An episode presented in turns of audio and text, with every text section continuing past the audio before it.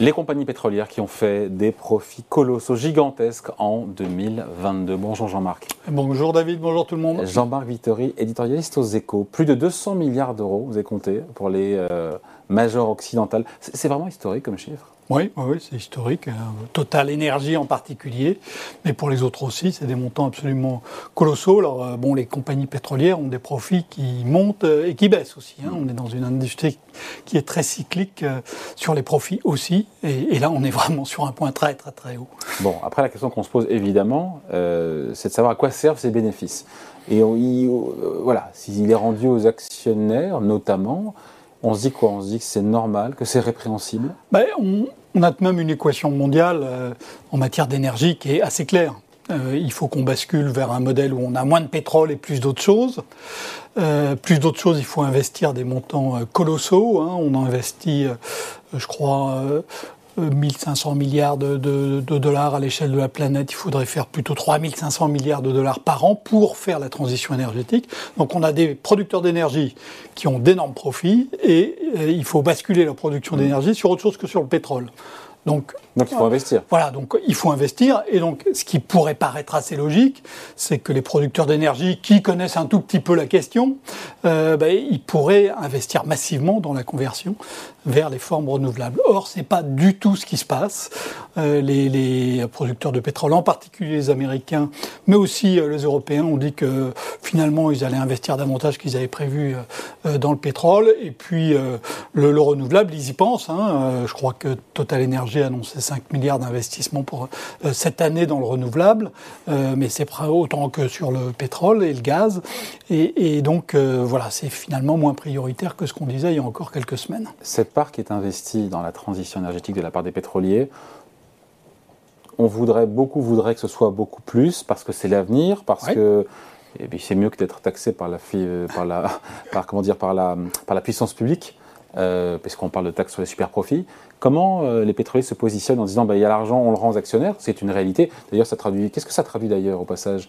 Le fait de rendre l'argent aux actionnaires, c'est qu'on manque d'idées, de, projets bah, rentables? C'est pas rentable L'entreprise a deux moyens de rétribuer ses, actionnaires. Le premier, c'est le dividende, hmm. qui est normalement un revenu récurrent, qui peut baisser ou augmenter, mais qui est un revenu récurrent. Et puis quand il y a beaucoup d'argent, ben, on rachète les actions, ce qui contribue à faire monter au passage le, euh, cours de, de, de, qui restent les vont surtout là-dedans, dans les dividendes et dans les rachats d'actions, les profits, les fameux 200 milliards d'euros ben, non, non, pas uniquement, heureusement. Hein, il y a aussi l'investissement.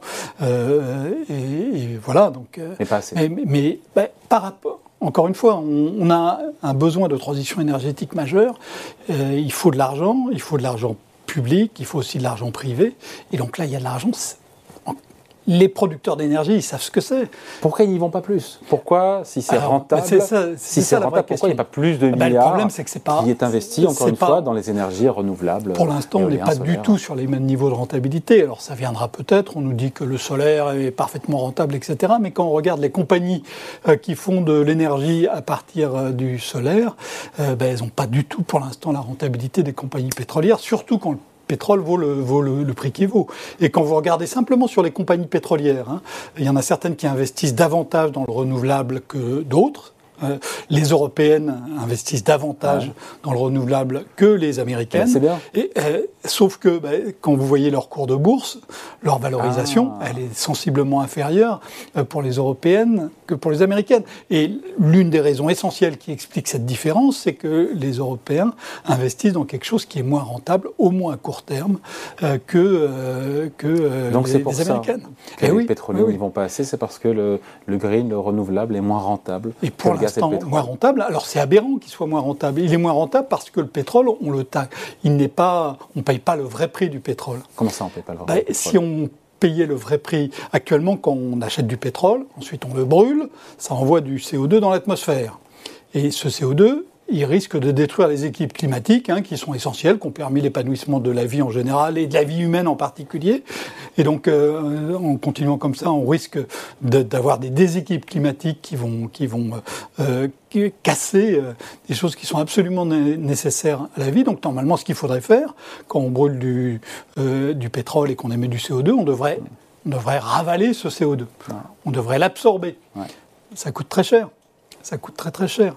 Et donc, si on payait le vrai prix du pétrole, si on internalisait les externalités, les externalités. si on payait le prix des euh, externalités négatives pour, le, pour, le, climat. Hein, pour, comme le disent les économistes, à ce moment-là, le prix du pétrole, du charbon, du gaz serait beaucoup plus élevé. donc ça serait beaucoup, et donc ça serait beaucoup moins rentable. Oui, mais ça ne serait pas accepté par le corps social que d'acheter un pétrole ou faire son plein à euh, deux fois, trois fois le prix actuel s'il fallait payer pour oui, ces externalités-là. Si la vie disparaît, euh, il y a un moment où on se dira bah, c'est peut-être un peu bête, on aurait peut-être dû payer un peu plus. Euh, donc là, on a, on a un vrai, vrai, on a un vrai, vrai choix à faire. Alors, ce qui serait logique, hein, ce qui serait logique face à ça, c'est que ça, les économistes le disent, hein, c'est la taxe carbone. le problème, c'est que la taxe carbone, à part les économistes, personne n'en veut, en particulier les hommes politiques. Et, là-dedans, ils ont tout de même, ils ont tout de même leur, mot à dire, ouais. Donc, ben, exit la taxe carbone. Donc on peut faire d'autres choses. Hein. On peut aussi imaginer que euh, les, institutions financières, euh, euh, en particulier les institutions financières publiques internationales, abondent, hein, fassent du, du, cofinancement pour abaisser le, point mort des nouvelles énergies.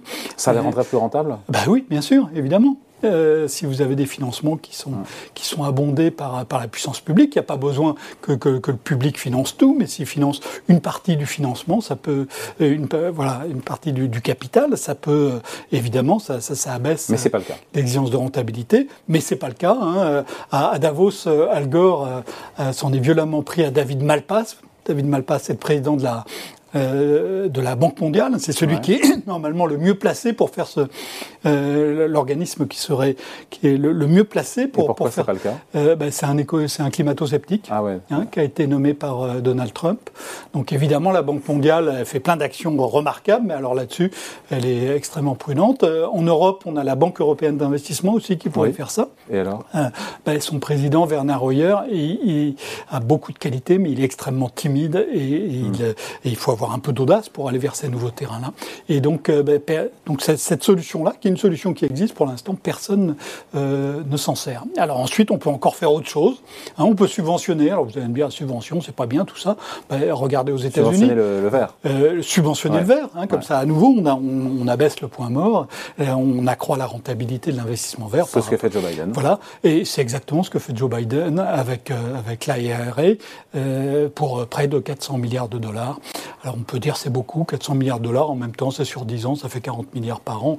Si on ramène à l'échelle française, ça fait 8 milliards par... Euh, ça fait l'équivalent de 8 milliards d'euros, c'est comme si la France... Euh, c'est pas négligeable, mais c'est pas, ça n'est pas, ça n'est pas ma housse. Et donc, euh, ben, clairement, on, reste avec ce problème de, de, de rentabilité. De rentabilité.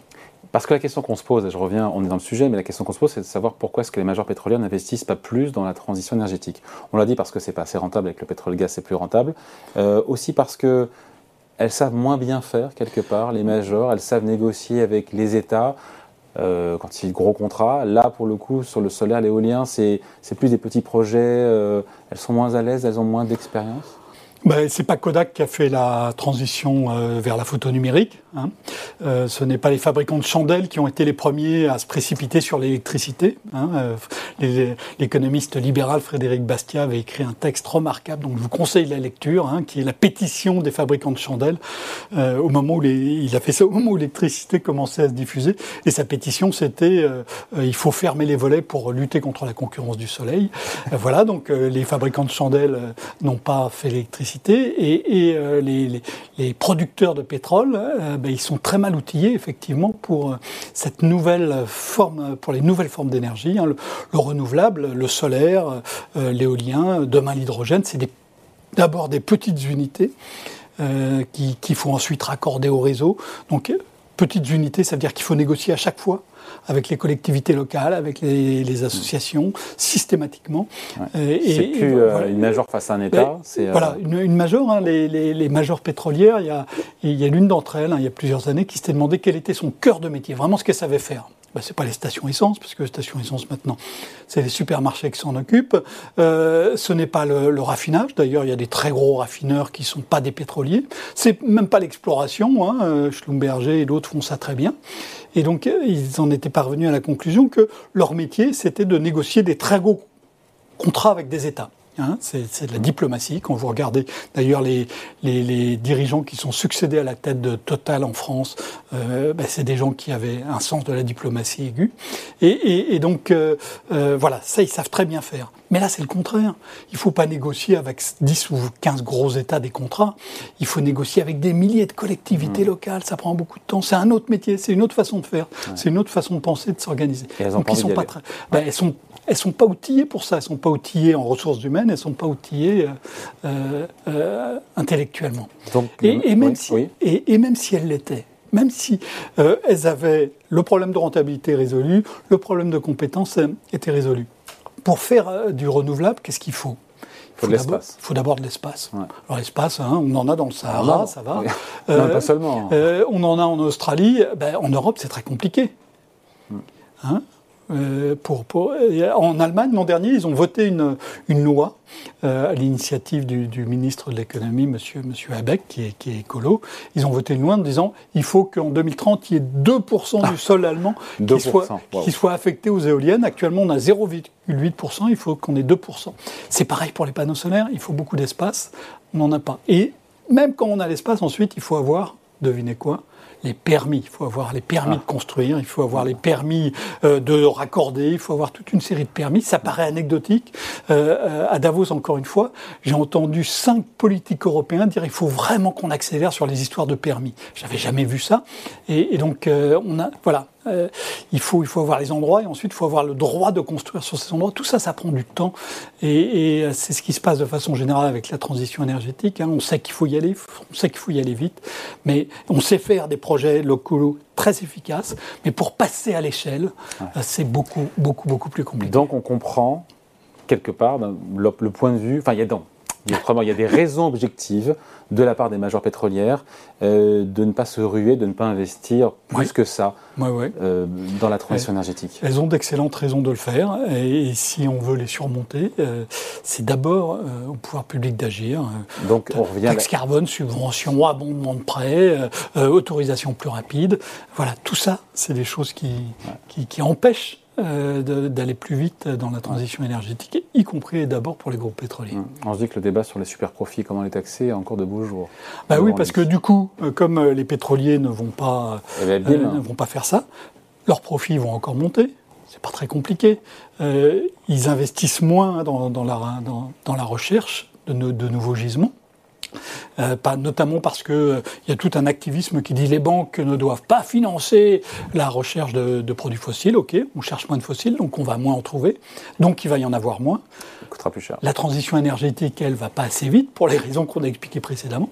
donc fatalement, il va y avoir des hausses il y avait des pressions à la hausse sur le prix du pétrole, et donc les profits des pétrolières vont encore augmenter. Et donc, voilà, effectivement, on n'a pas fini de parler de taxation des, des profits, parce que c'est un profit qui vient d'une rente.